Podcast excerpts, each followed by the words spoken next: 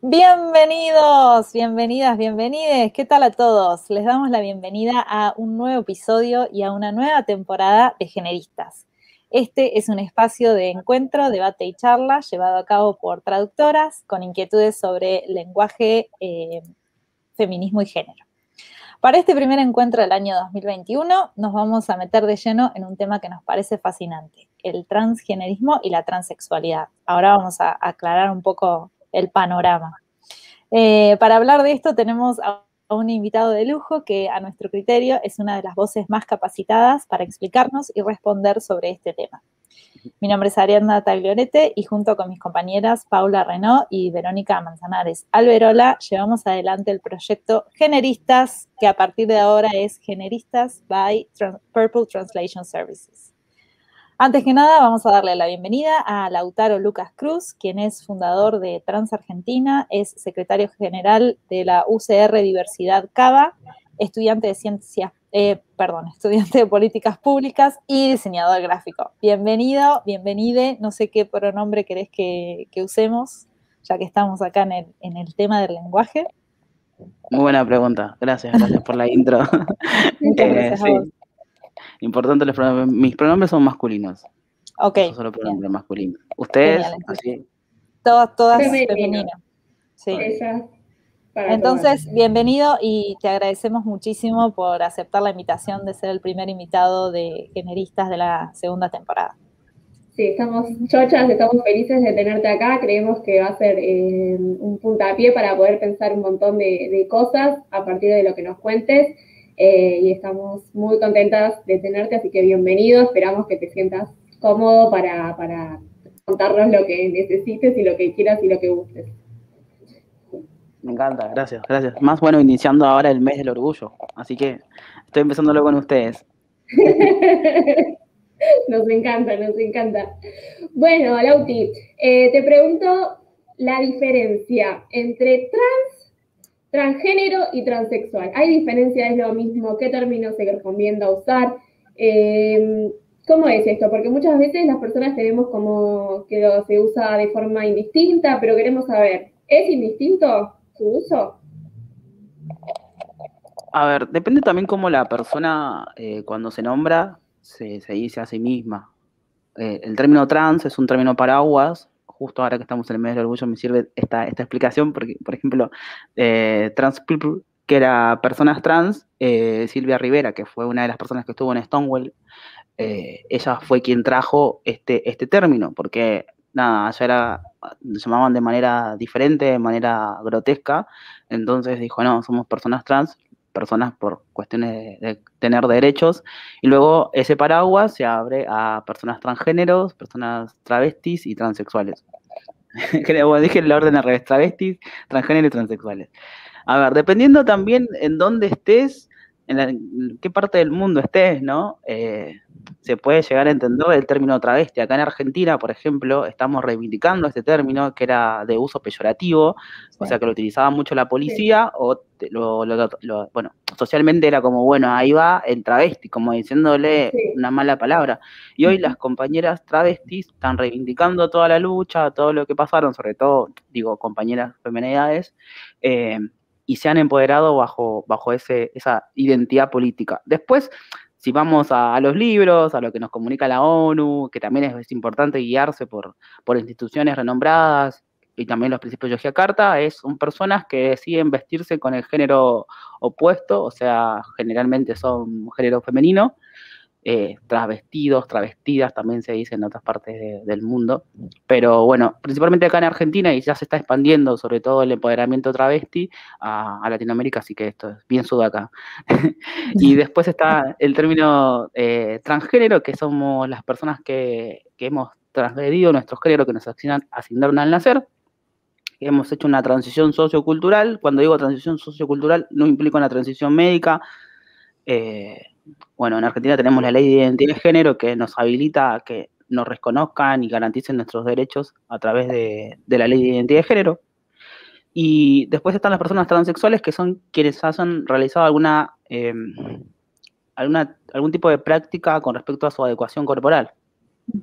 Pero también digo, el término transexual está muy medicalizado. Es como medio mala palabra. Ahora dimos vuelta. Antes travesti era mala palabra, transexual es Sí, tal, cual, tal, cual, tal cual.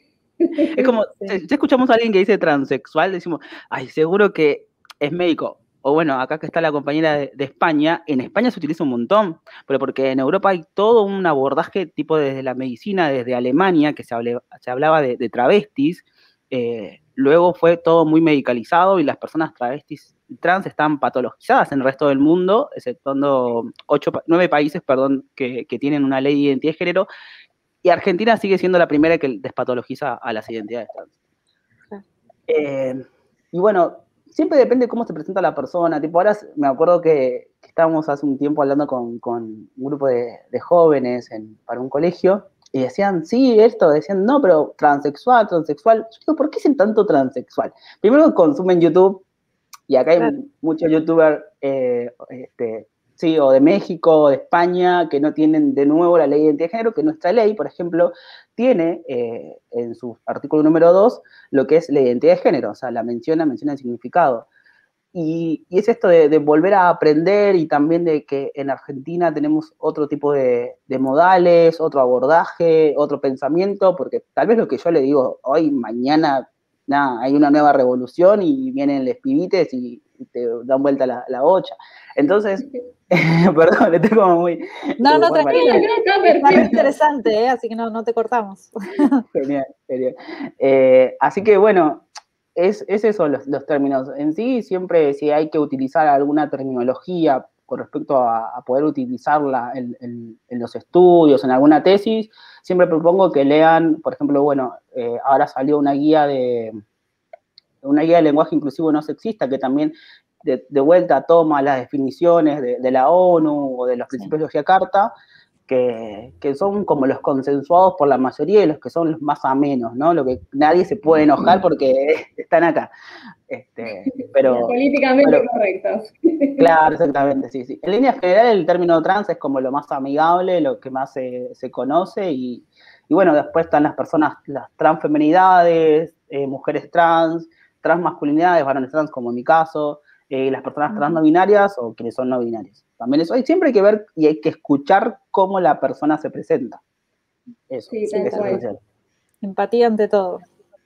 Me parece interesante eso que dijiste también de que no hace falta, digamos, tener alguna intervención quirúrgica o alguna práctica para une poder decir que es trans. Eh, porque a veces eh, se piensa, ah, bueno, pero no pareces un hombre o no pareces una mujer, pero bueno, si, si la identidad de UNE es trans, o sea, no tiene nada que ver, no es que sí o sí me tengo que eh, hacer alguna adecuación de mi cuerpo o intervenir quirúrgicamente algo que no tengo ganas de intervenir para que me puedan decir que soy válidamente eh, una persona trans. Me parece que eso es importante también. Sí, me parece, por ejemplo, relevante, perdón, eh, lo, que mencionabas eh, de la medicina en, Europa, especialmente Alemania. De hecho, la persona, la, perdón, la primera persona transgénero en Europa, el primer caso conocido fue en Dinamarca. Eh, de hecho, hay una película al respecto. Eh, la, chica danesa creo que se llama. Está muy, pero muy bien hecha esa Todo el mundo dice que fue genial esa película. y siempre acabo llorando precisamente. y no sé, de hecho, en, varias ocasiones eh, la, persona que, transita em, era como, por un lado, quiere esconderlo, eh, esconder quién, quién, es porque no quiere que le juzguen, pero por otra, en un momento dice, no, ya está, aquí está. Y, y de hecho, fíjate que es su mujer quien le anima a seguir con el tratamiento médico. Y se van a, Alemania precisamente a, operarse, digamos. Y lamentablemente em, fallece a causa de, la operación, porque en aquella, no, me acuerdo en qué año fue exactamente, pero obviamente no tenían los avances médicos que hay ahora. Entonces, sí, era todo bastante como experimental. Le habían dicho que, había riesgo. Sí, sí, totalmente. y, fue antes del, de la Primera Guerra Mundial. Sí, sí. sí. Eh, eh, de, hecho, lo busco ahora mismo si quieres. Sí. Yo puse el tráiler ahí, lo, lo subí. Ahí está, es una muy buena película. Es, Eh, además, em, yo, yo de hecho viví en, en Copenhague y a mí, cuando me pasaban la- las distintas escenas de la película era como, esto lo conozco, esto lo conozco, esto lo conozco. y sí, ahora de hecho, por ejemplo, hay una, se está debatiendo en el Parlamento español un- una posible ley trans, digamos, y, y de hecho ya hay una comunidad, eh, Canarias, que ha pasado, ha, perdón, ha aprobado su propia ley trans. En ese aspecto parece que la cosa va, va am, avanzando. Sí, lento, Sí. pero bueno, por lo menos. Sí. Bueno, poco a poco. de ya mo- que estamos, ya que hay un sector muy importante que está en contra. O sea, teniendo en cuenta eso, eh, Sí. es, es un paso importante, creo yo.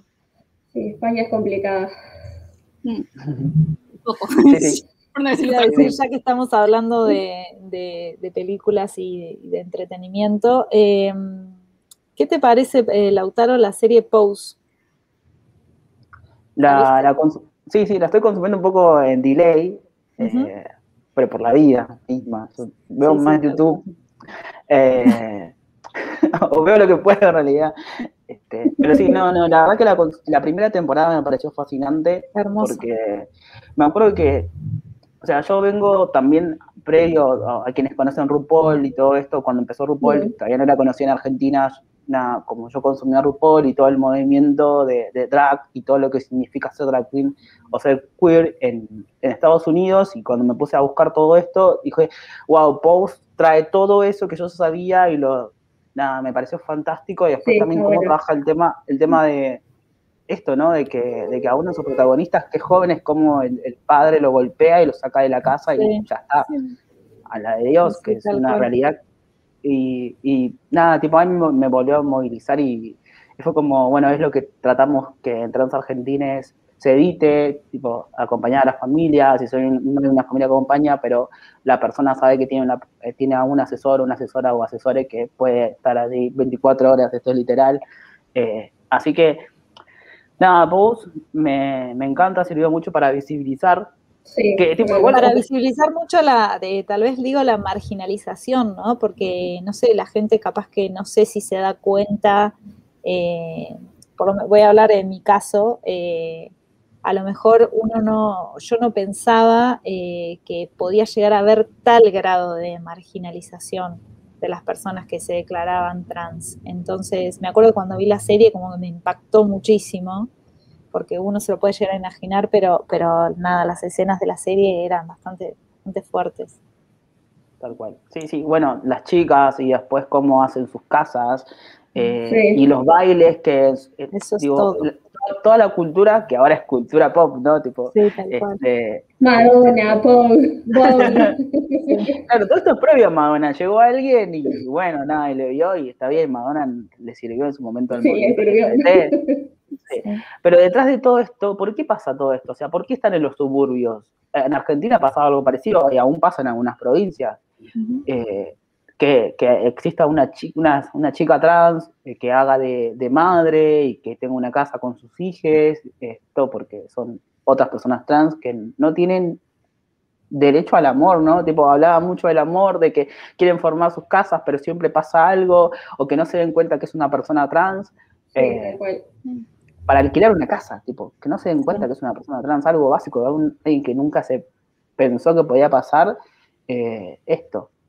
Es para, siempre para pensar y para ver qué prácticas nosotros tenemos en nuestra diaria. Claro. Tal cual. Yo te iba a preguntar eh, por el tema de la discriminación en los trabajos, que bueno, sabemos que, que debe haber bastante. Y yo pensaba, me ponía contenta ver que vos trabajás en el Estado eh, y que, digamos, pudiste sortear eh, ese obstáculo que te pone la vida.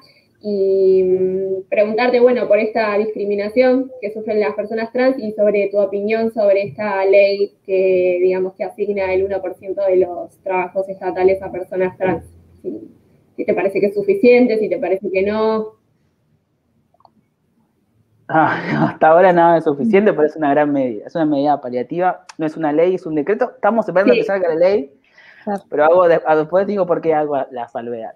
eh, es un decreto que dentro del paquete de, de bueno, de, las medidas de, urgencia que lanzó el gobierno de, Argentina. Entonces, todavía no se está implementando el cupo, se va de a poco. Eh, por ejemplo, yo ingresé a, ANSES, que es donde trabajo, la Administración Nacional de Seguridad Social, también por un programa, no es un cupo, sino que era un programa sobre todo que contemplaba que yo era una persona trans era la primera vez que entraba a un trabajo y que sabían que yo era trans y que me contrataban por ser trans.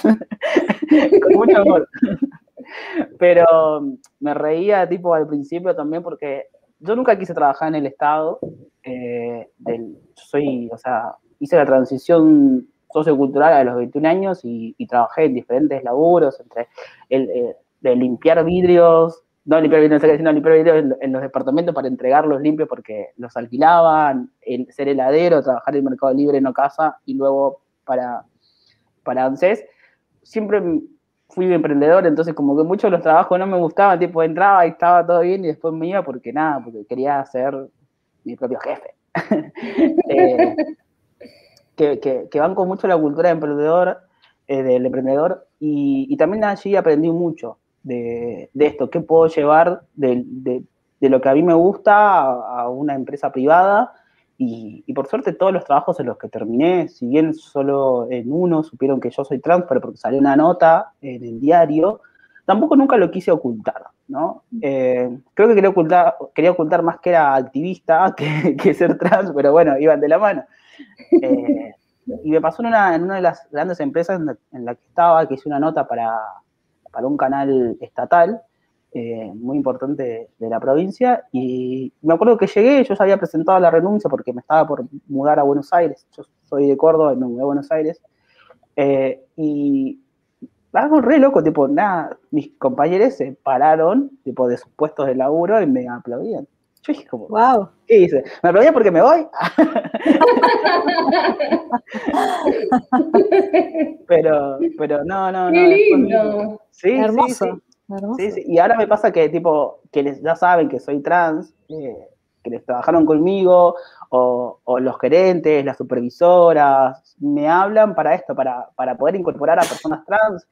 Digo, mi experiencia sirve, sí, yo porque tuve una familia que me acompañó a su manera y también porque, digo, porque yo la, la, busqué, la busqué siempre, no, nunca paré. Este, algo que sucede es que vos hoy, siendo una persona trans, googleás o querés iniciar tu transición médica, pones en Google trans en Argentina y te sale un cartel enorme que te dice que te vas a morir a los 35 o 40 años. No. Cuando, sí, sí, cuando supe esto, dije, yo no me voy a morir a los 35 o 40 años, soy feliz siendo Lautaro y es la primera vez que sentía que era feliz siendo quien era. Entonces, desde ese momento dije, no voy a, no voy a dejar que el mundo ni la sociedad me haga sentir miedo. Siempre seguí para adelante una, convicción mía, pero también quería que esto que yo sentía se pudiera colectivizar. Y, y allí fui creando, antes estaba en otra organización que me, formó este, y me hizo creer en el activismo, porque tampoco creía, porque no venía del palo, mi familia no es activista, ni militante, ni está metida en la política, y entonces yo, nada, empecé como a decir, bueno, yo conozco esto, conozco lo otro, lo máximo que había militado en mi vida era que era presidente de un fan club y nada más. Ay, ¿del fan club de quién, por favor? Ah, de Justin Bieber, soy conocido. Bieber! es como lo, máximo. Pero digo, todo esto que estaba con jóvenes también me servía, pues decía, no quiero ser, no quiero quedarme en, en esto, en que el mundo no va a cambiar y que tiene que ser como yo quiera. O sea, tipo, nada, yo transicioné hace nueve años y hoy las cosas cambiaron para bien. Sí, mucho, vienen, Jóvenes, vienen jóvenes a trans argentines y me dice esto, esto, lo otro, o cuando vamos a hacer los temas de mm, sensibilización para empresas, yo les cuento mi recorrido, pero les digo, mira, no creo que mi recorrido sirva de mucho. Capaz que lo que va a servir es que cada vez que tengan una entrevista te sientes con la persona a escucharla. Sí, después charlamos un poquito más de recursos humanos, porque en ANSES también estuve en el área de recursos humanos y, y eso, pero esa parte es la más aburrida. Pero le digo, eh, a ver, lo primero, primero principal es preguntarles cuáles son sus pronombres, como hicieron ustedes. Y así la persona va a sentir que, bueno, respira, respira, como que se siente a salvo. Relajado. Exactamente. Sí, sí. Eh, que se va a poder, va a poder hablar. Y que si la persona quiere o no hablar de su transición sociocultural o su transición médica, es una decisión personal. No hay ninguna entrevista que tenga que llevar a eso. Excepto que nada, tipo, sea como decir, preguntarle, bueno, me pasó que, me contaron ahí un par de pibes que, le preguntaron si se iban a operar, si tenían pensado operarse, porque para así pensar las licencias. Y ahí los chicos se asustaron. Y yo le digo, me acuerdo que después me comuniqué con la empresa porque era parte de, las empresas que estábamos este, acompañando. Le digo, mira, es muy erróneo que vos se lo, se lo, preguntes porque tal vez la persona no está en el momento ni siquiera para pensar eso, porque una transición sociocultural conlleva también que transicione el entorno y tal vez esa persona no está contenida. Entonces, cuando vos le preguntes eso, puede ser que desencadenes un montón de cosas, que sienta que nunca lo va a lograr o que tiene que rescindir su, transición médica para poder tener un trabajo. me, dijo, me dijo la chica, no, pero yo solo, yo solo pregunté para ver, nada, si iba a poder tener licencias. O, y obviamente que cualquier persona que va a entrar en un trabajo va a pensar mil veces, decir, bueno, voy a entrar a un trabajo y después me opero. Digo, pero vos pones ahí en dos cosas que que son muy importantes. Así que eso fue lo nuevo. Y discriminación existe, eh, sobre todo en, el, no sé si en, Cava ha disminuido porque hay un gran trabajo del gobierno de la ciudad, pero bueno, lo vemos con los discursos de odio en las redes sociales, o hay gente que dice, ¿por qué salió el cupo laboral trans si tienen dos pies y dos manos pueden ir a trabajar como cualquier persona? Yo digo como, bueno, Rosa, anda, contrató una persona trans. Claro. Yo digo, yo no vi todavía una persona trans en una panadería. Claro. No sé si vieron. En una panadería, aunque sea. No lo veo. Yo tipo, yo veo... en escuelas. Nunca vi una persona trans en una escuela. Claro, es esa, tipo, es lo que yo les digo a las personas, interprétense de ahí, ¿a ustedes a dónde ven una persona trans? Y dice, en la esquina, esto es una como re de mentira. No, no, ¿a dónde ves una persona? En la esquina, o siendo trabajadoras o en estado, o situación de prostitución. Yo le digo como, ¿y vos te pensás que las personas trans deciden estar ahí? Claro, no es casualidad. Y me dice, bueno, pero pueden salir a buscar otra cosa. Le digo, mira, yo he tenido compañeras jóvenes eh, que, porque, bueno, han tenido que, que emigrar de sus ciudades. No, la verdad que están en una situación re precaria, estén en un hostel o están pudiendo terminar sus estudios como pueden y además tienen que ser trabajadoras sexuales o estar en situación de prostitución porque tienen que comer, tienen que pagar un alquiler.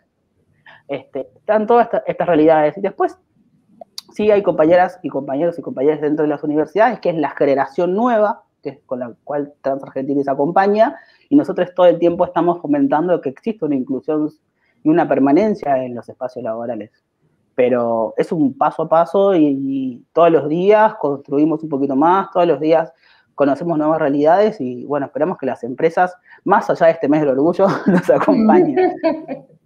Eh, Lautaro, interesantísimo todo lo que estás contando. Te quiero hacer una pregunta porque nombraste algo varias veces eh, y no sé, como que me pongo por ahí en el lugar de, nosotros tenemos por ahí eh, audiencia de gente más, más grande, por ejemplo, mi mamá, lo voy a decir. La mamá de pienso, por ejemplo, digamos, como que intento, ponerme en el lugar de mi mamá o de, o de, no sé, alguna otra persona que tenga la edad de mi mamá, que esté pensando qué es la transición sociocultural de la que tanto hablaste. ¿Nos podés explicar así como para que lo entienda Doña Rosa, como nombraste más temprano? Muy bien, sí, sí, sí, sí.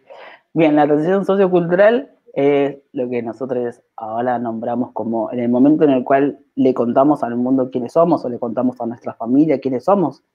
Esto no implica la, una transición, digamos que no implica que la persona se tenga que vestir o expresar su género de una manera con vestimenta opuesta al género con el cual le asignaron a nacer. Varía, digamos, las construcciones de género son inmensas.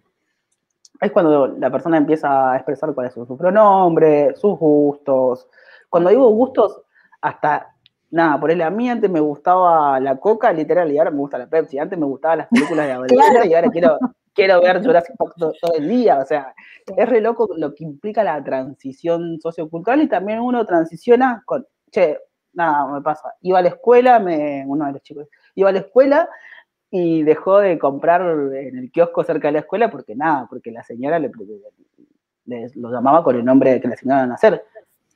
Entonces, también uno transiciona con todo eso. ¿Cómo le explicamos a la señora del kiosco? Bueno, y le explicamos qué es una persona trans eh, y que existe todo esto, que ese es el momento de la transición sociocultural, es todos los días. que te levantás y que le tenés que decir al mundo que sos Lautaro. Pero para mí es eh, el momento más rico, en el momento en el que elegís tu nombre, en el que charlas con tus amigas de, bueno, ahora voy a hacer esto, voy a hacer lo otro, tal vez no lo hago, me corto el pelo, me dejo el pelo largo, me lo tiño, me saco la ceja, me dejo la ceja. Literalmente es como, son todos los extremos, pero ese es el momento, el momento de, a ver, que no, no es una cuestión médica, sino es una cuestión de cómo lo sentimos.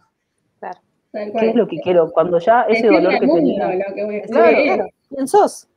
Sí, sí, sí. Porque no es que uno lo decide o no lo decide, o que antes, o sea, es así. No, no. Sos quien sos. Sí, Uno lo único que elige es, si todo funcionara bien, uno elige cuándo decirlo. Claro. O expresarlo de alguna manera, porque nosotros, por ejemplo, trabajamos con niñas y hemos tenido acompañado a niñas de tres años, no te dice soy trans, no, es que no entiendo, pero, bueno, o sea, sí, también respetar las infancias trans es fundamental. Yo, como soy docente, también hago capacitaciones sobre eso, o sea, nunca me ha tocado un caso, pero bueno, es importante también que, que, yo esté formada en caso de que me pase y saber qué hacer. Tal cual, sí, sí. Eh, Lautaro, perdona, eh, hablaste antes el tema de, de que hay muchas personas trans que acaban en la prostitución porque no les queda otro, básicamente. ¿Dirías que hay, em, al menos en Argentina, o si conoces casos de otros países, discriminación por parte de las administraciones públicas? No me refiero solamente a nivel trabajo, me refiero a nivel médico, eh, asistente social. ¿Qué tema? Estoy a sacar todas las denuncias que le manda el INADI y todo. INADI, buenas tardes. Mira la ginecóloga. Claro, todo, todo. La verdad que sí, sigue existiendo. Te cuento, Verónica, que sigue. Me encanta, me encanta la tonada de Verónica. Este... Eh, sí, no, lamentablemente sigue existiendo. A ver, ha disminuido. Se trabaja de nuevo en la diaria, pero por ejemplo, yo a ver, nosotros acompañamos y asesoramos a infancias, adolescentes y juventudes trans. Dentro de eso, lo que cada día nos encontramos con algo nuevo, trabajadoras sociales, trabajadores sociales que no entienden que es una infancia trans y que tiene derechos. Tipo, nos basamos en la Convención de los Derechos de Niños, Niñas y Adolescentes que está en todo el mundo con derecho a la identidad. Y no lo entienden, tipo, o jueces con los cuales los tenemos que prácticamente agarrar las piñas, este, porque no entienden o no llaman a una persona menor, una persona menor de 18 años como debe ser, tipo, en las instituciones de cuidado, donde ya son mega vulnerados los derechos de las infancias y adolescencias.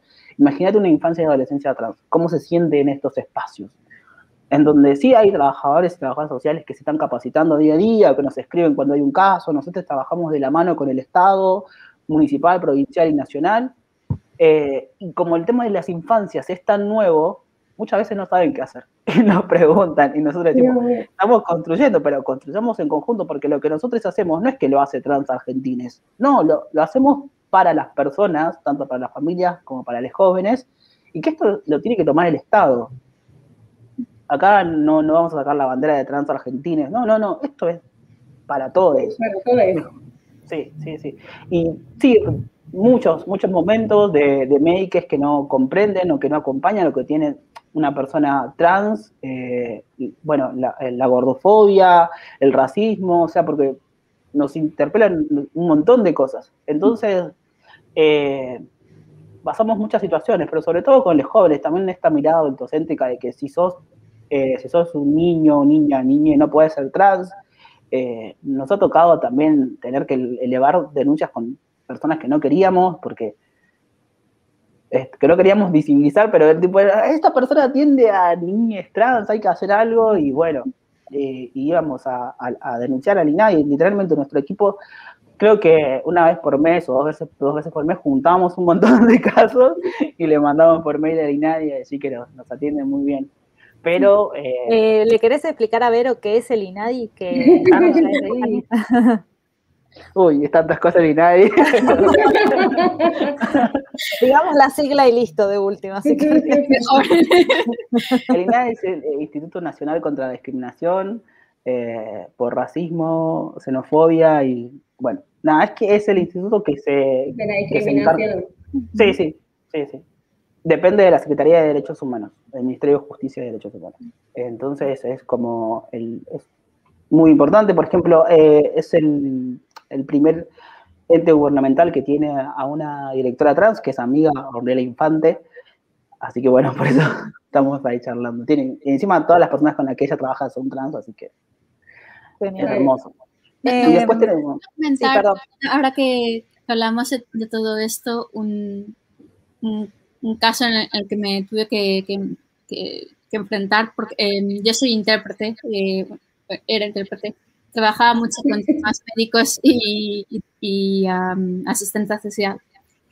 Em, bueno, pues básicamente me, me tocó un caso de una chica trans a la que habían violado y la conversación, más allá de que ella tuviera que decir en varias ocasiones eh, cuál era su, identidad de género, eh, era bastante rocambolesco por, varios motivos. Uno de ellos, la asistenta social que le tocó, eh, era bastante intolerante, le llamó por su nombre de, de varón en varias ocasiones, el pronombre que utilizaba era él. tocó mientras interpretaba, estaba intentando educar a la otra persona, como llamándola a, la chica por su nombre de, mujer, utilizando el pronombre que le tocaba. Y a los 20 minutos, por fin conseguí que cambiara la, asistente social del género que estaba utilizando, el pronombre me refiero. Em, esto era la primera reunión. Em, imagino que por, el tono de voz de la pobre chica estaba devastada pero es que hubo además una pregunta que yo, vamos, agradecí en un momento dado no tener la asistente social delante porque le habría dado un sopapo. Eh, básicamente, no, en serio, le, básicamente le preguntó si se prostituía. Mm. En plan de, ah, como te prostituyas, el hecho de que te violen ya no... Viene. Sí, sí. Terrible, terrible. Pasa acá. Como que ya no tiene efecto. Sí, exacto. Sí. Eh, mucho, Yo no sé cómo pudiste manejarlo también igual. Paciencia, es lo único que puedo decir. Sí, sí, a nosotros nos pasa, bueno, esto con, con las niñas, que eh, una mamá nos contaba que estaba estaba en un tema de litigio por la separación con, el progenitor y la psicóloga y los trabajadores y trabajadoras sociales, que tenían como tres, cada vez que iba a una, a una entrevista le preguntaban tipo, ¿vos sos trans porque tu mamá te dice que sos trans? ¿O alguna vez te tocaron? ¿O te tocaron? ¿Tu tío te tocó? ¿O el novio de tu mamá te tocó? Y era como, ay Dios, no, no, no. Sí, eso pasa mucho, como que la gente, los adultos, como que piensan que, sí, como que es algo que es encima que se puede revertir, como bueno, le llevamos al psicólogo para que hable ahí a ver eh, por qué tiene esta desviación, pero ¿qué? O sea, sí, sí. estamos todos locos, no, no. Y además, o sea, también es importante que, que a pesar de que el nombre que uno elija no, no esté consignado en el DNI, en el documento, también se tiene que respetar. O sea, no hace falta esperar a que esté en el DNI que diga Lautaro para yo decirte Lautaro. O sea, si vos te, te, percibís, digamos, como tu, género es masculino, sos una persona, nombre trans, yo te voy a decir Lautaro, aunque tu DNI diga lo que diga. O sea, no, no tiene nada que ver. Por ejemplo, en el caso tuyo, Vero, que, que te tocó, o sea, no tiene por qué decirle eh, el nombre que le asignaron al nacer. no, no, tal cual. Muy respetuosa, la verdad, la asistente social. Sí, sí. La, verdad eh, es, son casos nefastos. Chicas, perdón, un segundito. Sí. Eh, Lautaro, te iba a preguntar, háblanos, a preguntarnos, si no, para que lo charlemos, contanos más de Trans Argentines. ¿Cómo funcionan? Eh, ¿Cómo se acerca la gente a ustedes? ¿Dónde los pueden encontrar? Eh, bueno, háblanos más de la organización. Bien, sí, nosotros tenemos cuatro añitos recién cumplidos el mes pasado. Eh, igual. ¿Sí? sí, ay, neto. este, a ver, somos 20, 20 y pico de personas que estamos trabajando a Honorem. Somos tres cofundadores, tres fundadores, mejor dicho, yo soy uno de ellos. Somos de Córdoba. A diferencia de muchas organizaciones que, que son grandes, que nacieron en, en Cava, nosotros nacimos en Córdoba, nos encanta decirlo, que tipo, somos el corazón del país, tenemos tonada y y nos gusta el cuarteto, pero... No tenés tonada, ¿eh? No, no tenés nada de tonada. No porque sea algo bueno ni malo, pero no, no, no, parece Es hermoso, ¿cómo algo bueno o malo? Es no, pero digo, como que parece que uno dice, eh, no tiene tonada como si fuera algo positivo, pero digo, como, no, no porque sea algo positivo, o sea, como que, no sé, no la tiene. No, está bien. Sí, sí, nunca la tuve, o sea, pero eh, los otros fundadores son más cordobeses.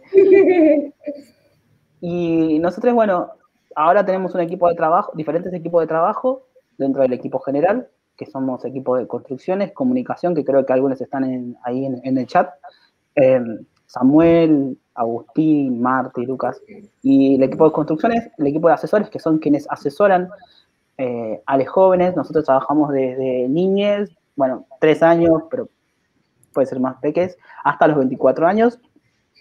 Eh, se los contiene en diferentes grupos de WhatsApp con reglas de convivencia, también un poco para esto, ¿no? Para la sociabilización, sobre todo en esta, bueno, estamos en, cuarentena de nuevo, y, que para que ellos puedan conocer otras experiencias de personas trans en diferentes partes de Argentina. Bueno, la mayoría de los pibis están en provincia de Buenos Aires en Cava, pero la verdad que tenemos casos de Santiago del Estero, también está, bueno, tenemos a una mamá que es parte del equipo de Santiago del Estero, eh, después tenemos, eh, bueno, construcciones, asesoramiento, no quiero olvidarme de nadie, finanzas, seguimientos, que es el equipo clave que allí donde trabajamos las estrategias para los abordajes de los casos hay algunos casos que son más fáciles de seguir y de abordar y hay otros casos que no, tipo que vienen con un combo de cosas y vos no sabes para dónde disparar, pero por suerte ya están Sol, Julián y Nacho eh, que, que piensan cada estrategia. Nosotros, tipo, habíamos lanzado esto como un movimiento hace cuatro años. Queríamos algo diferente porque veíamos un activismo bastante adultocéntrico. Cuando se acercó el primer caso de, de una adolescente trans, eh, nada, descubrimos que había algo que, no funcionaba, ¿no? Que dije, pero ¿por qué Agustín no pudo tener su DNI si la ley dice esto? Yo siempre que necesito algo me baso en la ley de identidad de género. Eh, y bueno, allí destrabamos el, primer caso con, con, un adolescente trans, sobre todo en el interior del país, porque ya en, en Cava había pasado que hubo una, en provincia de Buenos Aires hubo una infancia trans, pero no en Córdoba. Y ese, esa ese día Agustín pudo acceder a su, a su partida de nacimiento, que era lo que no le permitían acceder, y en la semana hubo cinco casos más. O sea, fue increíble. Y lo era necesario, era muy necesario. Sí, sí, y de allí dijimos, bueno, vamos a trabajar con infancias y adolescencias trans. Eh, y cuando yo me mudé a Cava, vimos que también había un grupo de que, bueno, había que contener a las juventudes trans. Dije, bueno, vamos a estas juventudes trans, y allí el, equipo se empezó a formar más y, dejamos de ser solamente como un grupo de amigues que querían cambiar el mundo, ahora somos un equipo de trabajo y queremos ser fundación. eh, queriendo cambiar el mundo. Sí, sí, sí. Qué lindo. organizados. La gente como que se frustra a veces que no ve tanto cambio y, Genial. No, la verdad que nosotros, nosotros lo vemos, lo vemos un montón en el cambio y nos encanta y cada día vamos por más. Por ejemplo, hoy tuvimos una buena noticia. Eh, que ahora los, los, prefijos de los números, de los nuevos números de Quill, dentro de 180 días van a dejar de tener eh, algún tipo de, carácter genérico binario. Entonces, eso también fue un, gran trabajo que hicimos, eh, bueno, por mi parte en el laburo, pero que, que, me escucharan por ser una persona trans y que la directora me haya dicho sí, lo vamos a hacer y luego mis superiores y mis compañeras y compañeros de trabajo me acompañaban en esto. También, digo, yo traje lo, lo que laburo en Trans Argentines.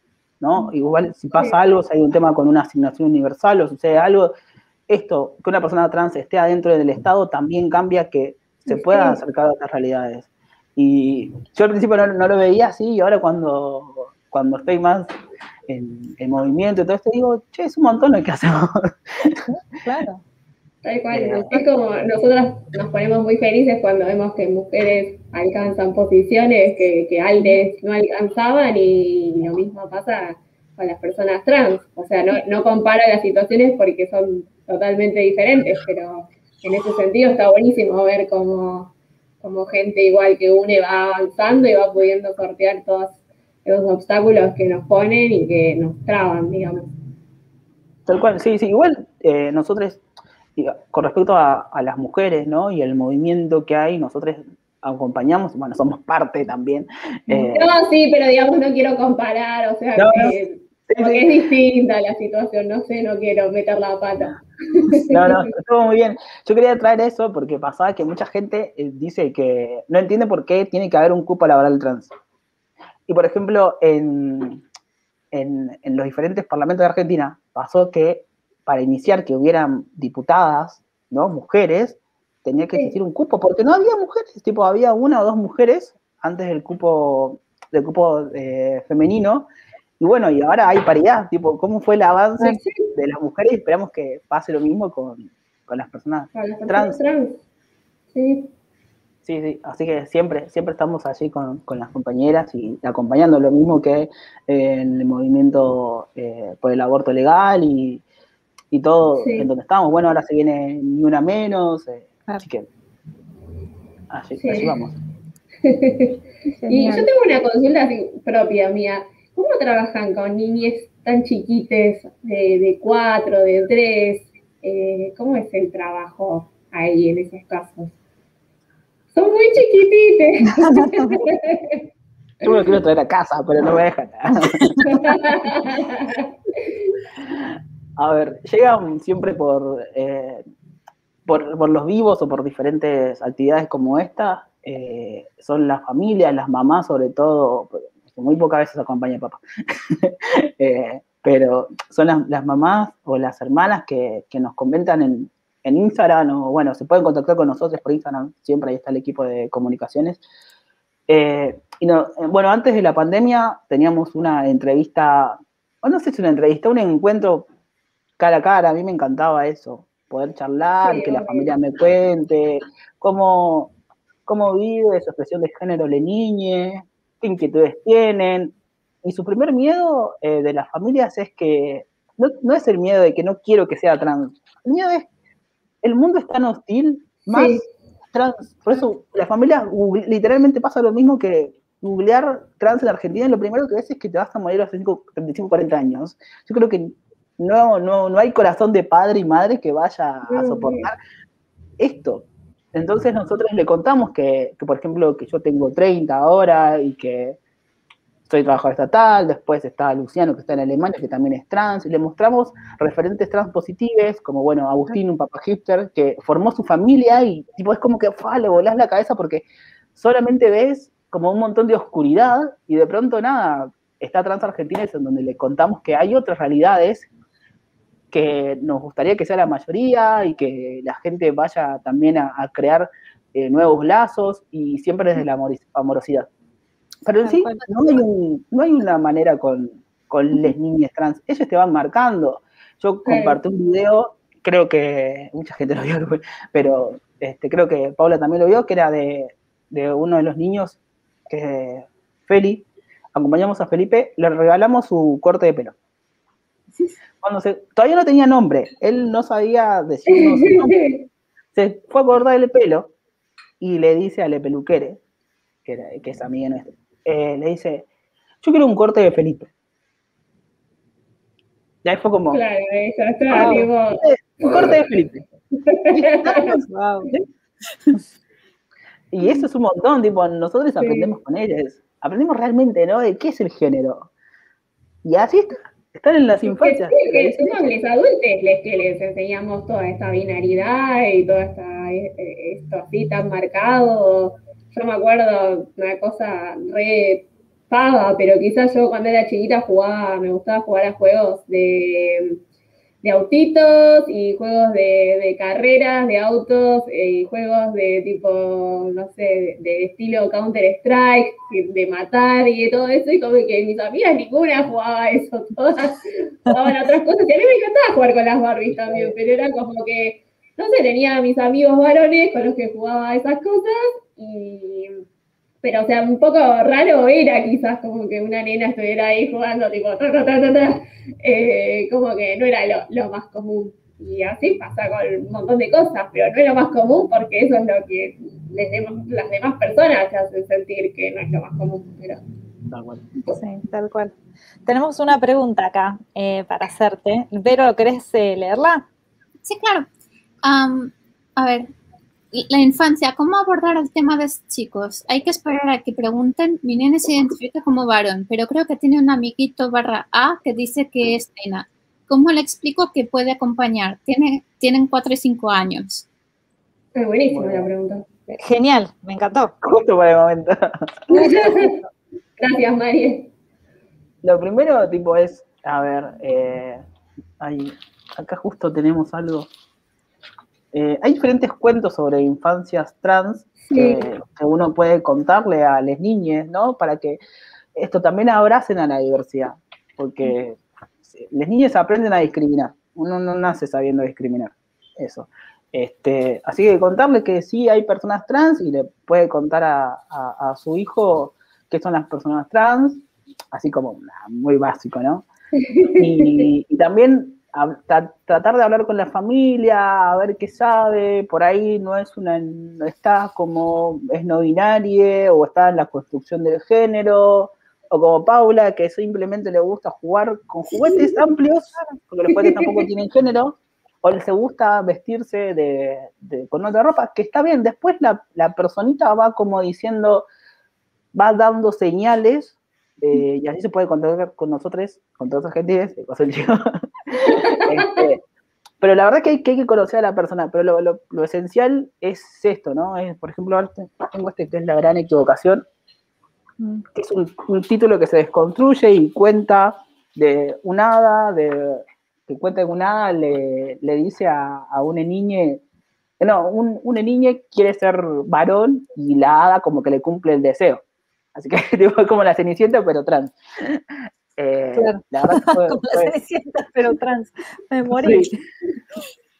La verdad que es muy lindo y, y eso, y vamos viendo cómo, cómo se aborda el tema. Pero por ahí simplemente está experimentando, no quiero decir experimentando, está explorando, perdón, está explorando y, y está bien. Después, nada, si la niña, la niña dice cómo se siente con, con algunos momentos puntuales, bueno, allí sí, se puede contactar con nosotros. Sobre todo, bueno, en el equipo tenemos a, una psicopedagoga, perdón, Sol, eh, que ella labura mucho el tema de infancias y, allí vamos. Pero no puedo decirte que hay un ABC, no existe. Ni por más que uno compre un libro. Está todo bien con los libros.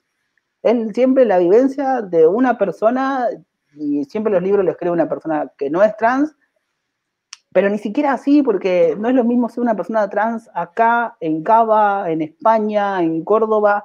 Entonces, como bastante esto. Yo hablo con, las mamás, con los papis, con las hermanas y, aprendo mucho de ellas, pero no puedo decir, sí, va, a ser una transición como la de Felipe. No, nada, Felipe, por ejemplo, es feliz, está ahí tomando la leche, nada más, está todo el día así. o sea, y después hay otros casos en donde no puede pasar eh, esto de que sea Felipe todo el tiempo y, bueno, ahí nosotros tenemos que acompañar porque hay un montón de situaciones que los adultos también ponen a las infancias en una situación de estrés, pero lo que tenemos que evitar es eso, que no, no ponerles en una situación de estrés porque son niños. Claro, también existen las personas de género fluido, o sea, hay un montón de, de situaciones que Sí, sí, más eh, para, los que consumen los niños hoy que vemos dibujitos sin género, a mí me encanta. Sí, eso es genial. Antes comentaste, eh, por ejemplo, perdona Ari, un comentario rápido. Sí, sí. Antes comentabas, por ejemplo, eh, Lautaro, que, que, lo primero que os decían o lo que le leías en internet es que las personas trans no ibais a pasar de X edad Y eh, bueno, quiero arrojar algo de luz a todo esto. En, España hay una, mujer trans que no solo está en política, sino que es diputada de la Asamblea de Madrid por el Partido Socialista. Eh, pero para, para, que os hagáis una idea, se llama Carla Antonelli. Os voy a pasar el enlace si queréis echarle un vistazo a su página de Twitter. Y más que nada para que la gente vea que no es todo tan negro, que se puede, eh, digamos, ser tú misma como persona y, y, y llegar a, a cumplir tus, tus, propios objetivos. Sí, muy buen, muy buen mensaje. Sí, sí, sí, esencial, esencial poder mostrar a las personas trans que son funcionarios, que son estudiantes, que son profesionales. Igual voy a decir por qué las personas trans viven hasta los 35 o 40 años y esto es un número de Latinoamérica, mm. eh, no tengo los de España o los de Europa, pero no creo que sea diferente en la realidad, eh, porque no, no acceden a, a, un trabajo formal, porque no, se, no acceden a un sistema de salud, porque vos vas al hospital y tenés a alguien que desde el inicio te pone mala cara. Bueno, le pasa, una persona así le pasa que vas, no te atienden bien, pero por ahí tenés una gripe hoy, contexto de COVID, y no te dan ganas de volver al médico, aunque es nada, que tienes que hacer es, Imagínate una persona trans a la cual no le respetan el nombre asignado, el nombre con el cual se siente cómodo, que solamente le dicen el nombre asignado al nacer, que la tratan mal, que la miran mal, que le preguntan, como le pasó a Verónica, ¿sos trabajadora sexual o estás en situación de prostitución? O que si va al, al, a un hospital le dicen, ah, vos venís porque tenés sida, así de una, tipo. Ay, no. o, o, a una masculinidad trans, que cuando va a algún, gine, a algún ginecólogo, Sí. digo, todo esto es lo que, que, tenemos que laburar. Nosotros como población trans también lo estamos laborando porque nosotros le decimos a los jóvenes, nos toca ser quienes tengamos que educar, aunque no queremos, nos toca tener que educar siempre, pero bueno, nada, del otro lado también te, esperamos una respuesta de que están abiertos a, a ser educados. Sí. No, por, por supuesto. De hecho, por ejemplo, eh, eh, yo vivo en Reino Unido y aquí, por ejemplo, lo primero que te preguntan cuando tú vas a un médico, eh, a una clínica, perdón, una, médica de, una clínica de salud, em, lo primero que te preguntan es eh, con qué género te identificas, eh, si eres trans. y en la, por ejemplo, si vas a una clínica de, de salud sexual, que, que, puede ser algo tan simple como hacerte un chequeo anual, no tiene nada que ver con historias raras que la gente se imagina, eh, te hacen un montón de preguntas que, que, realmente sientes como que te están atacando tu privacidad. Y, y, sí, o sea, eso a una persona que no se siente segura eh, con su propia identidad puede ser nefasto. Sí. Sí, aunque te sientas segura, seguro, segura, también es una posición súper incómoda para, sí, para sí, vivir. Y vos simplemente querés ir a hacerte un pub o lo que sea, una colpo y tenés que estar, no sé, como que fuera un, una cosa, una situación de guerra que más o menos tienes que atravesar para, para hacer un estudio, para ver si estás bien con tu cuerpo. Bueno, imagínate eh, cómo será que... Eh, yo me hago traducciones y me especializo en todo lo que es salud, salud de la mujer, eh, ciclo menstrual y demás. Y como que estoy bastante metida en todo lo que es ciclo menstrual, eh, como eh, difundiendo educación y demás. Y una de mis clientas son unas chicas que tienen un tienen una tienda de productos de gestión menstrual sostenible, son de España. Y hace poco hicieron una publicación en su Instagram hablando de eh, mujeres y personas menstruantes. Y hablaron, hicieron un vivo en Instagram con una persona trans que hablaba sobre su ciclo menstrual y, y, y cómo era esto de ir al médico, de, de ir a, la, a, la, a, una ginecóloga, eh, cómo se sentían y demás. ¿No sabes el odio el odio que acumuló esa publicación. Aparte, perdieron, no sé, te digo que tenían 100 mil seguidores, capaz que perdieron 5 mil seguidores con esa publicación sola porque era como, no, esto es demasiado, yo no lo puedo entender. Eh, así que desde ese lado, me encantaría, yo que estoy remetida en esto y me encanta, te quiero preguntar qué, cómo es el tema ciclo menstrual y, y personas trans. ¿Qué, qué me okay. puedes contar? No, pasó mucho eso, le pasó a muchas cuentas, ¿eh? A, mí me pasó en mi propia cuenta también, pero bueno, yo no tengo una cuenta tan, eh, no sé, tan influyente. Sí, sí, sí, mucho mensaje de, Se enoja la gente, que digas, eh, que digas persona menstruante, se enojan, como no, la menstruación de mujeres y nada más. Es como, chicas, paren, tranquilas. Pero hasta los hombres se enojan también. Y no sé qué tienen que ver, o sea, los hombres cis se enojan. ¿Qué tiene que ver con un pregunta de gestión menstrual? Nada, no tiene nada que ver. Pero bueno, le regalamos la menstruación. Le a ver si se van a enojar. Este, bueno, voy a pensarlo, porque estoy como bastante metido en el tema, pero más que nada desde el lado de políticas públicas, pero eh, entiendo la necesidad y bueno, contexto, sobre todo en, nuestro país. Eh, tenemos como un montón de charlas pendientes en cuanto a la población trans internamente, población travesti trans. Y el tema de la gestión menstrual, el tema de la menstruación es algo que estamos hablando recientemente, o cómo nombrarnos a nosotros mismos como personas menstruantes.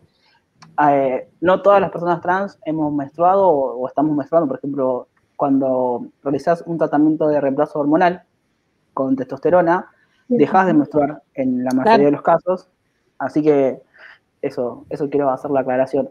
Y después, no todas las personas trans pueden realizar un tratamiento de, reemplazo hormonal, entonces vamos a buscar diferentes métodos eh, saludables, ¿no?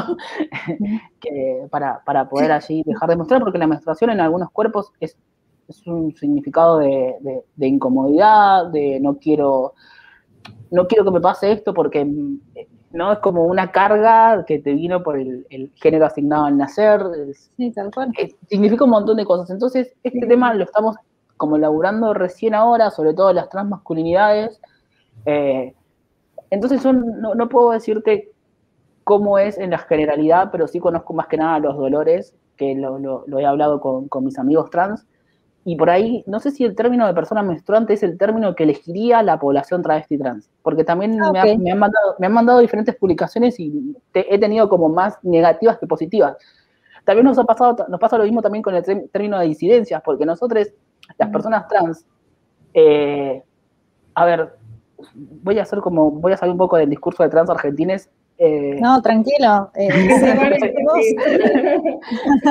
vos digamos, si hay una persona, una persona trans, cuando la matan, la matan por ser trans. Y esa es la realidad. ¿Me entendés? No te matan por ser disidencia, por ser una marica, porque dentro de todo, el, digamos, el, socialmente cuando salís a, la calle, si sos una marica, o sea, digo, una identidad marica, una identidad política, y te decís ser una, decís que te autopercibís como una disidencia dentro de la disidencia de la norma, Bien, pero nosotros las personas trans luchamos para visibilizarnos porque nos matan por ser trans, porque no estamos dentro de la heterosis norma, literal, y va a sonar como, ay, una palabra re de, las feministas. Hay que ir a la realidad, vuelvo a mencionar que no hay compañeras trans dentro de, los kioscos, que no tenemos, no tenemos la posibilidad ni siquiera de, poder contar con una hora social hoy. Eh, a mí me ha pasado de sí, por suerte he tenido grandes ginecólogas que me han acompañado, ginecólogos o un médico en, uno de los dispositivos de, los consultorios inclusivos, pero tenemos que hacer consultorios inclusivos para que las personas trans se puedan atender.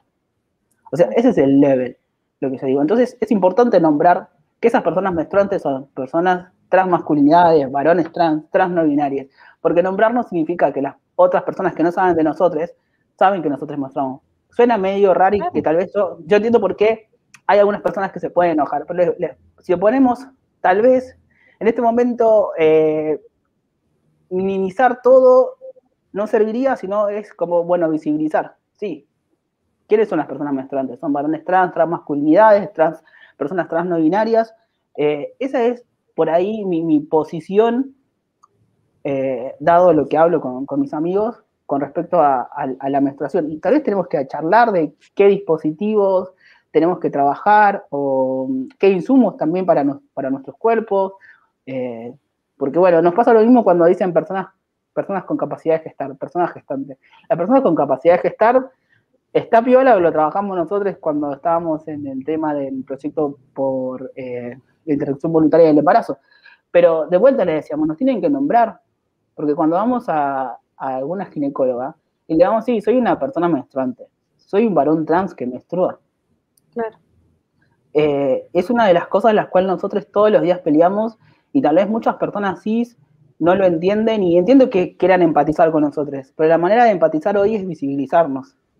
Por eso no utilizamos como la palabra disidencia, eh, comprendo a quienes los utilizan y su posición política, pero en los años que yo tengo de transición a mí me tocó que, que asesinaron a una compañera, la asesinaron de 16 puñaladas. Y me tocó ir a su departamento y ver toda la sangre. Y la verdad es que ahí fue cuando dije, che, nos tenemos que supervisibilizar. Y es por esto, porque no la mataron por terrible. La mataron porque era una mujer trans. ¿Entendés? O sea, sí, está dentro de la disidencia, pero hay que visibilizar, por eso visibilizamos la palabra transfemicidio, travesticidio. Por ejemplo, en Trans Argentines, nosotros suena re loki y a veces dentro del equipo de comunicaciones ni siquiera lo intentan, eh, ni siquiera lo comprenden, ahora sí lo comprenden más. Pero ¿por qué nosotros decimos trans sorteo o keep trans? ¿Por qué a todos le ponemos trans? Porque todo el tiempo estamos marcando que somos trans debido a que nuestra vivencia en la cotidianeidad no es la misma que la de una persona cis. Me encantaría, me encantaría, pero no lo es hoy. Y nosotros cualquier manera más amigable tratamos de comunicarle que nuestra realidad no es la misma. Por esto, porque menstruamos, ¿y qué significa que un varón vaya a una farmacia a comprar unas toallitas femeninas que te miren raro, tipo ir al chino? O dejaste, decidiste dejar la transición de reemplazo hormonal y te viene la menstruación. Y vos hace años que no menstruabas, y entonces todo lo que significa, o tal vez el trabajo que todavía interno no pudiste hacer, eh, pienso en, todos esos dolores que tenemos todavía y que no lo, supimos, no, no lo pudimos sanar porque hace nueve años que tenemos una ley de identidad de género que se aplica de una manera bastante lenta, pero se va aplicando. Pero bueno, eh, nada, me puse intenso con la charla. No, no, me parece, me parece interesantísimo, no, no, está espectacular. La verdad es que eh, estoy, me alegro un montón de, de que haya salido este tema, porque Claro, la realidad me parece es que, o por lo menos lo que estás planteando, es que creo que lo más simple sería, en vez de que las personas eh, cis eh, asumamos que las personas trans quieren ser denominadas de tal o cual manera, preguntarles, simplemente preguntarles. Y fin, y se solucionaría, digamos, un montón. Porque no, yo, no, tengo por cómo saberlo, porque yo creo que de esta manera lo estoy estoy tratando de ser lo más inclusiva posible, pero claro, capaz que estoy diciendo algo que realmente no, o sea, que no está ayudando a la causa. Claro, sí, sí. También hay, que ver cómo uno lo, digo, siempre pienso en la comunicación porque es lo que trabajo, eh, pero esto, cómo comunicás para los dos lados. Y de un lado tenés que educar, ¿no? tipo, como estoy educando a quienes no saben de esto, y del otro lado tengo que respetar. O sea, eh, estamos todo el tiempo, tanto argentinos, nosotros queremos comunicar un montón de cosas, pero a veces medimos qué sería bueno comunicar y qué comunicar internamente o a los grupos de contención y qué no, porque no queremos que, hacer lo que no nos gusta que nos hagan. Tenemos un comentario de Liliana, es eh, la mamá de Ari, eh, dice Leslie. Mami, viste, yo les dije que mi mamá estaba mirando, no me querían creer. Ahí está mi mamá. ¿Cómo que no? Está siempre tu mamá, que les acompañe. ¿Qué? Perdón, lo no, uh, el comentario dice, las niñas en el colegio también tienen que encontrar justamente una maestra que les acompañe. Sí, es clave eso. Yo por eso trato de formarme. Sí, eh, creo que lo... Muy bien, muy bien, Paula. Sí, sí, es fundamental el rol de los docentes eh, nosotros vivimos capacitando a docentes, nos encanta, el gobierno de la ciudad eh, nos invita siempre a sensibilizar y a capacitar, y siempre nos llevamos como dos, tres casos de allí y les ayudamos como abordar. Generalmente la, a ver, la mayor traba, la mayor resistencia está en, los directores y directoras que, que, por ejemplo, no quieren aplicar el artículo número 12, como mencionó Paula, de la ley de identidad de género, que es respetar el nombre con el cual se siente autopercibida la niña, y poder ponerlo, ponerla, ponerle así en todos los registros. Pero es, es digamos, es así la, mayor resistencia. Después, con los compañeritos no, porque también uno tiene que trabajar educación sexual integral, haya o no haya una persona trans en la escuela. que no se da. Yo que trabajo en la escuela, soy colegios en los que no se da ese. No hay ese. Ahí, ahí vamos. Ahí vamos, Ministerio de Educación, por favor. No. Bueno, menos ahora. Menos ahora. O lo que se da es tipo, bueno, pene, vulva, vagina, eh, óvulo, espermatozoides, cigoto y... Sí, desde la biología, digamos, y nada más, no desde... Eso es lo que se explica. Está bien como hacer un bebé, digamos, pero Sí, pero ya está. eh, es muy poco eso. Ya está. Muy bien. Bueno, pasamos ya, eh, nos estamos pasando de la hora, como siempre decimos, vamos a hacer una hora, vamos a hacer una hora y siempre se nos va la charla porque siempre son re interesantes las charlas. Eh, chicas, hacemos la última, la última pregunta y así lo, lo liberamos. Pobre Lautaro, que lo tenemos acá mucho rato. No, no, yo encantado. ¿Cómo crees que nos afectan como sociedad las imágenes más recientes que difundió el Elliot Page? Muy bien, muy bien. Buen tema. Buen Me tema. quedé ahí como recalculando. No, no, ¿Las viste? pero- Primero empecemos, Sí. sí, ¿las viste las imágenes? Sí, sí, sí, sí, pero me encantó la, pre- la pregunta de, de cómo, cómo repercute, ¿no? Eh, creo que ha sido una de las pocas masculinidades, encima, porque no hay muchas masculinidades. Está el hijo de Cher, que nunca me sale el nombre, y, y Elliot ahora. Pero salió él con la masculinización de tórax, con la intervención de tórax. No solamente se hizo la, la no solo se hizo la mastectomía, eh, sino que se hizo una masculinización completa, que hubo una reducción de caderas. Yo pues soy experto en operaciones, pero eso y que lo vea un joven eh, con, con la sonrisa que, que él tenía, me pareció fantástico. Me pareció algo increíble y que lo... Nada, sí, verano, y lo muestro. Muestro que, sí, Sí, No, no, aparte de lo falta súper algo natural, más. como una foto de lo más normal. Sí, sí. También que sea, bueno, tapa de, de, de- de revista Times, también así, tranquilo y, y seguro, y hablando también de que esta es su vivencia y que él está haciendo esto eh, como él lo siente, ¿no? Y que sí, si bien acompaña diferentes causas en Estados Unidos, pero respetando también a, a- a la población trans de Estados Unidos y acompañando a su manera el movimiento. Digo, no hubo una imposición ni, nada, como pasó con otras transiciones, como Caitlyn Jenner, eh, de esto. Mm, no, sí. la verdad es que se tomó sus tiempos y también se tomó su manera para comunicar de una manera amigable y que todas las personas lo entiendan, más en un momento tan difícil como, como lo está pasando toda, toda la sociedad. Yo creo que un joven pueda ver a uno de, de- de los actores que lo ves en, en- en tu pantalla de TV y digas, ah, bueno, mira, esa es la transición y le está pasando re bien y se operó y ahora nada, no le duele nada y dice que es feliz. Yo creo que fue fantástico y también esto, lo que él representa hoy, yo lo compartí y me acuerdo cuando eh, hizo la carta, le dije, le di la bienvenida a Elliot, como muchas veces se la doy a, a los jóvenes que acompañamos. ¿Por qué esto? Porque no tenemos muchas representaciones de transmasculinidades. Esto, ¿no? Que, que estén bien, que estén felices. Tal cual. Sí, Sí. genial. Bueno, genial Bueno, la respuesta. muchísimas gracias. Lautaro, gracias.